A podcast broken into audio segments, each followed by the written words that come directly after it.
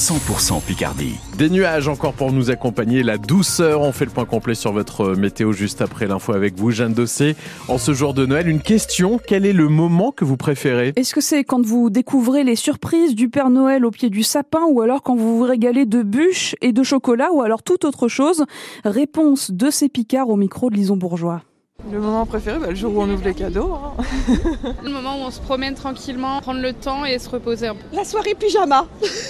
c'est le pyjama de Noël. C'est le cadeau principal, c'est le pyjama de Noël. C'est un rituel. Moi, je préfère l'avant Noël, le moment où tout le monde commence à être plus gentil, où on décore la maison, les sapins.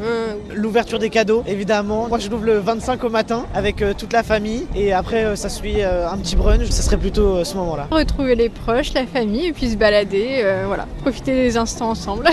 bon, merci beaucoup, bonne fête. Bonne fête. Ces Picards euh, croisés dans les rues d'Amiens par Lison Bourgeois pour France Bleu Picardie. À Marseille, la soirée du réveillon de Noël endeuillée hier soir. Un habitant est mort dans l'incendie de son immeuble. Son corps a été retrouvé dans les décombres de cette résidence du centre de Marseille. Une autre personne est hospitalisée pour une blessure à la jambe. On ne connaît pas l'origine de l'incendie.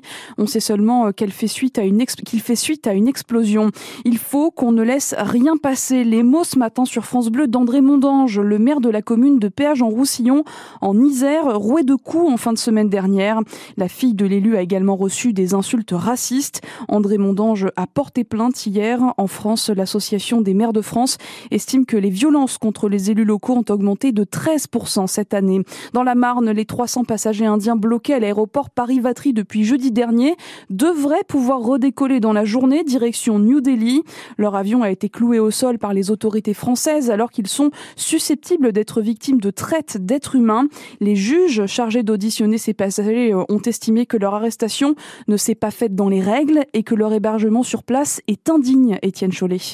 Impossible pour les journalistes d'accéder à ce hall de l'aéroport de Vatry où 300 femmes, enfants et hommes dorment depuis 4 jours. En revanche, les avocats, eux, ont pu y pénétrer, comme Tiffaine Vattier. Ils sont entassés les uns sur les autres avec des lits de camp.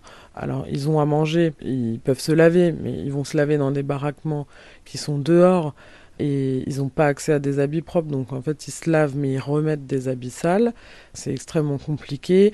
Euh, Il y en a qui ont entamé des grèves de la faim. Tous sont excédés et veulent rentrer chez eux. Ces conditions d'hébergement sont scandaleuses, estime l'avocat Mathieu Malblanc. Ouais, c'est assez effectivement choquant dans le sens où euh, ça a commencé à être des conditions indignes pour euh, tous les ressortissants, étant précisé qu'on avait des, des mineurs, donc des enfants, et notamment il y avait deux bébés.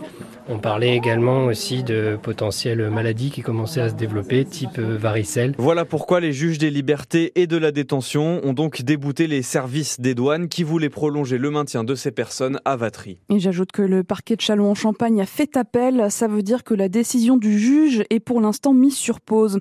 En cette période de Noël, prudence si vous avez du saumon fumé dans votre frigo. Celui de la société Le Fumoir a fait l'objet d'un rappel à cause de la bactérie Listeria. C'est particulièrement dangereux pour les femmes enceintes.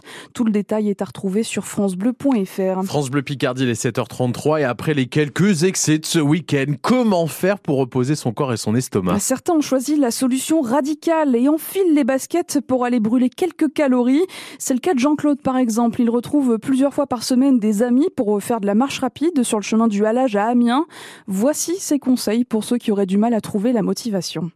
Réveillez-vous, profitez de votre journée. Il faut rester curieux, il faut rester enthousiaste. Ce qui compte, c'est le plaisir. Alors au départ, c'est un peu difficile, mais après, c'est le corps qui demande à le faire. Il faut trouver euh, des créneaux, du temps, mais on le trouve. Hein. C'est de l'organisation. Aujourd'hui, c'est une balade de 13 km sur un terrain plat, du béton, parce qu'on évite, euh, les chemins sont détrempés, alors on adapte. C'est convivial aussi le sport. Hein. Il y a un travail d'équipe, un travail de partage, hein, et un travail euh, personnel de réveil de maintenir la santé, de maintenir le mental, euh, voilà. On profite, c'est pour nous, c'est cadeau. Hein. Jogging ou canapé, en tout cas, pour se remettre de ce repas de Noël, voilà, en tout cas, les, les conseils de Jean-Claude, cet aminois croisé par Lison Bourgeois. Et puis, pour euh, bien terminer l'année à France Bleu Picardie, on vous a concocté une série de reportages pour revivre les temps forts de 2023. Place ce matin au grand succès du musée de Picardie. Pour la première fois, il a passé la barre des 100 000 visiteurs, notamment grâce au retour de sa momie et à une expo consacrée à 20 milieux sous les mers de Jules Verne. Rendez-vous un peu après 8h15 pour ce reportage.